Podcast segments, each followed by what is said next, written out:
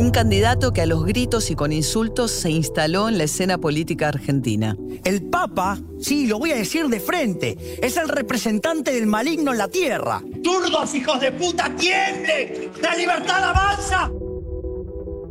Que entendió el reclamo de una parte de la sociedad que estaba enojada.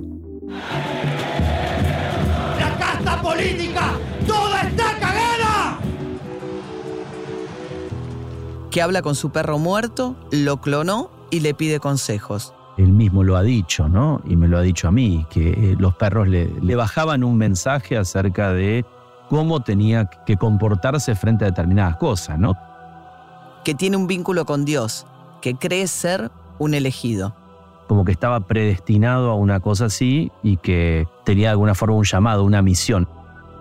Me dice, vos sos comunista, sos una comunista de mierda. No es Menem, no es Macri, no es de la Rúa, es una figura política nueva, mucho más peligrosa que todo lo anterior. Es la tesis bomba.